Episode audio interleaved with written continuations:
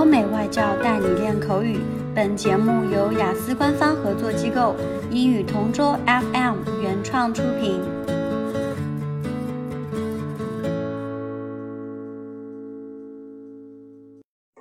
This is English Partner Topic Answers recording. For further information, please visit our website englishpartner.taobao.com. Describe a beautiful city. I would like to talk about a city I love, Beijing. The city is located in northern China. I really love this city, not only because it's the capital of my country, but it has so many beautiful sights to see.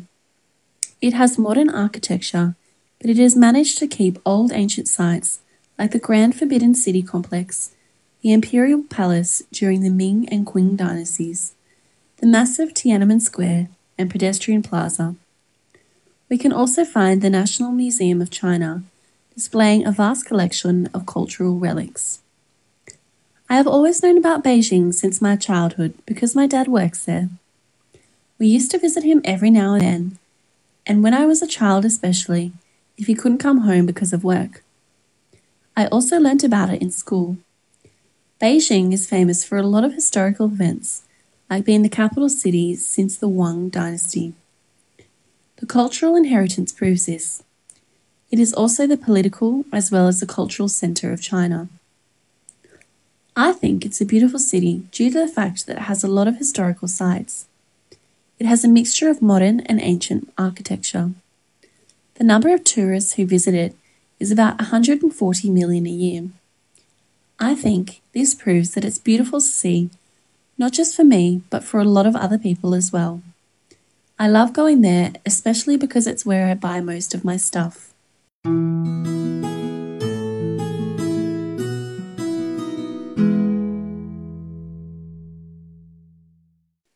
Describe a beautiful city.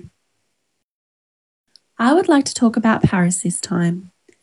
It is a major European city and a global centre for art, fashion, gastronomy, and culture. It's also the capital of France. According to an article I read, it's characterized by wide boulevards. It also has such beautiful sights to see, like the River Seine, the Eiffel Tower, and the 12th century Gothic Notre Dame Cathedral. The city is known for its cafe culture and designer boutiques.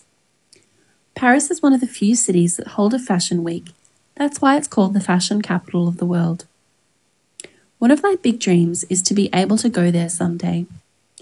I would really like to see the Louvre. It's a central landmark of the city. It is my dream to be able to see at least one fashion show in this city, climb the Eiffel Tower, and visit all the exotic places I read about in magazines. I think it is one of the most beautiful cities with their art and fashion. The Eiffel Tower was once one of the eight wonders of the world. Having been in that category would mean it's extremely beautiful.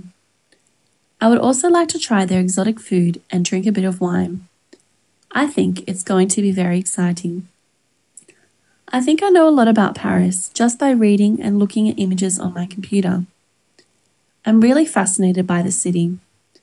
I imagine a lot of models, celebrities, and rich people go there just to buy clothes and artwork.